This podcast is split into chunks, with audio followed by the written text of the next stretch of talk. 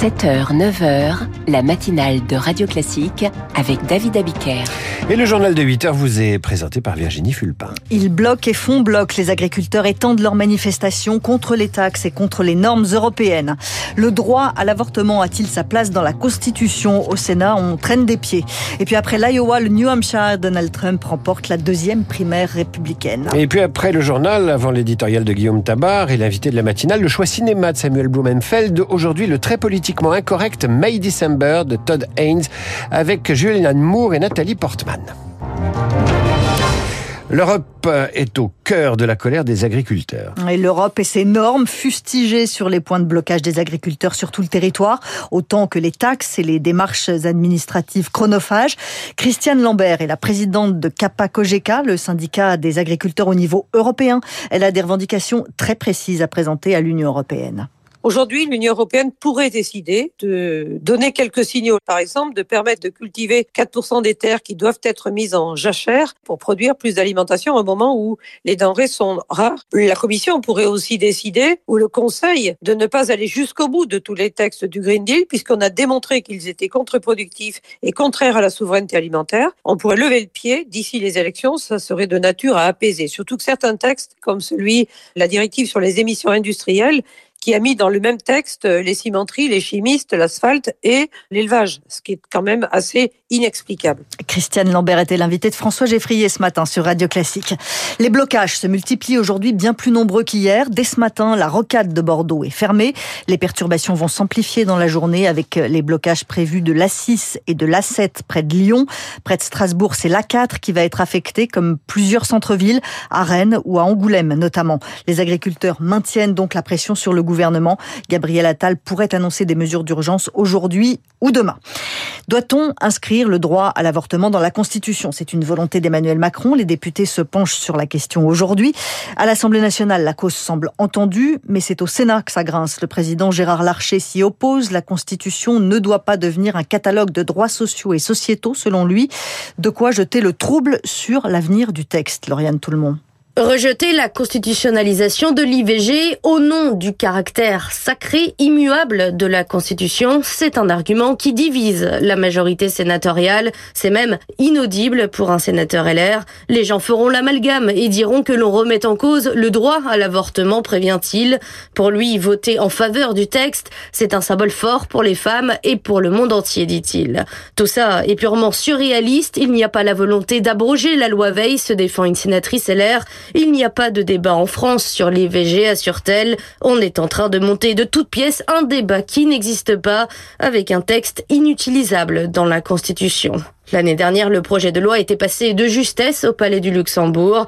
À son retour en séance au Sénat le mois prochain, rien n'est joué, s'inquiète une sénatrice centriste.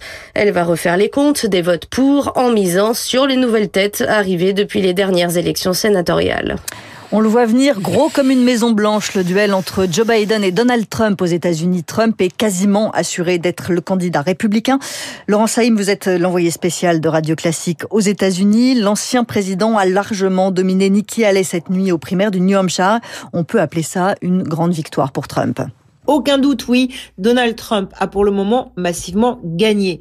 Mais voilà, Nikki Haley, après avoir dépensé 31 millions de dollars pour sa campagne du New Hampshire, est encore et toujours persuadée qu'elle sera la meilleure candidate contre Joe Biden. Et la perdante du soir avait cette nuit ici un grand sourire de gagnante dans sa robe bleue pour annoncer que l'élection est loin d'être terminée. Cela a rendu Donald Trump furieux.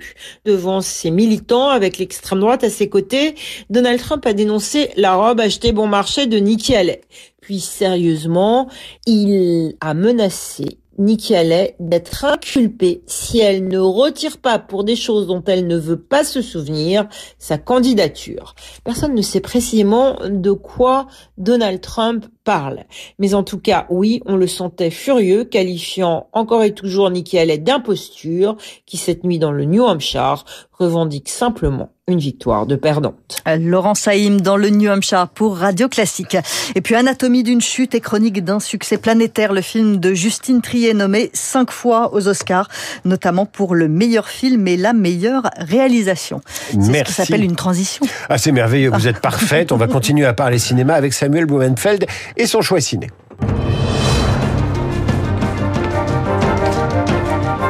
Ça s'appelle May December, le nouveau film de Todd Haynes avec Nathalie Portman et Julianne Moore. Il raconte l'histoire d'une professeure de 36 ans qui a eu une liaison amoureuse avec un de ses élèves, euh, élève adolescent, dira-t-on, et qui finit par l'épouser. Hein. Euh, l'affaire défraie la chronique et des années plus tard, l'histoire va être adaptée au cinéma et la professeure en question reçoit la visite de l'actrice qui va jouer son rôle au cinéma.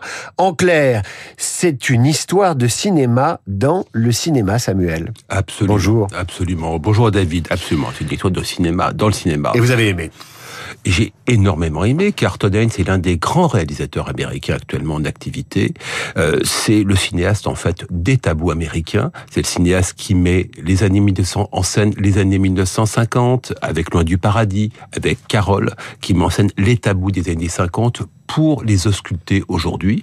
Là, en l'occurrence, ce serait plutôt un tabou des années 70-80, puisque c'est inspiré d'un fait divers authentique une professeure de lycée qui tombe amoureuse d'un de ses élèves, en cinquième, en quatrième, un élève de 13 ans, et qui, qui plus tard l'épouse, et ils ont trois enfants ensemble. Et 23 ans d'écart. Hein. Absolument. Et donc 23 ans d'écart. De nouveau, Todd Haynes examine un tabou, pas n'importe quel tabou, puisqu'aujourd'hui, quand même, dans une Amérique, pas seulement une Amérique, mais une Amérique en particulier obsédée par le wokisme, obsédée par la soi-disant question de l'emprise, une femme euh, de 23 euh, de 23 ans plus âgée que son élève qui finit par se mettre en ménage avec lui, avoir trois enfants avec lui, cela ne se fait pas du tout. Or, comme le dit Todd c'est comme le montre magnifiquement son film, il n'est pas là pour juger. Il est là tout simplement pour mettre en scène un cas de figure qui est celui de la vie. Et Nathalie Portman, dans ce film, joue le rôle d'une actrice qui va interpréter au cinéma cette professeure et elle lui rend visite pour essayer de cerner le personnage. Et cette visite va euh, euh, euh, mettre le désordre dans la relation de cette professeure avec son mari qui lui demande des comptes des années plus tard. Absolument. C'est toujours le, ce magnifique biais narratif. C'est l'étranger ou l'étrangère qui vient dans une histoire de couple et ce qui, par son simple regard, amène ce couple à revoir entièrement sa relation. Cette relation, elle est quand même tout à fait particulière dans le film parce qu'elle ne va pas du tout dans la direction que l'on imagine. C'est que on se dit, tiens, une, une femme de 23 ans, l'aînée d'un, d'un garçon, ben, elle va le mettre sous emprise. Non, pas du tout. Cette femme, en fait, vit comme dans un conte de fées. Elle a toujours attendu, elle attend encore de ce garçon qu'il soit son prince charmant, qu'il vienne la prendre sous son aile. Quant à ce garçon, on se dit, mais il doit être complètement traumatisé, ma foi, je veux dire, après toutes ces années. Et en fait, pas spécialement. Il se demande juste qu'ai-je fait de mon adolescence maintenant que j'ai trois enfants qui ont l'âge que j'avais lorsque j'ai rencontré ma future femme? En fait, cette relation-là reste empreinte de mystère. Alors on va voir ce film avec qui? Ah ben on va le voir. Je dirais en fait avec les fans de Julianne Moore, c'est qu'en fait j'irais plutôt avec les admirateurs de ces actrices d'âge mûr, auquel on ne donne jamais assez de grands rôles. Vous en avez un en face de vous, je peux le dire maintenant à cette antenne, je suis amoureux depuis très longtemps de Julianne Moore. Merci Samuel, à la semaine prochaine à suivre l'éditorial de Guillaume Tabar.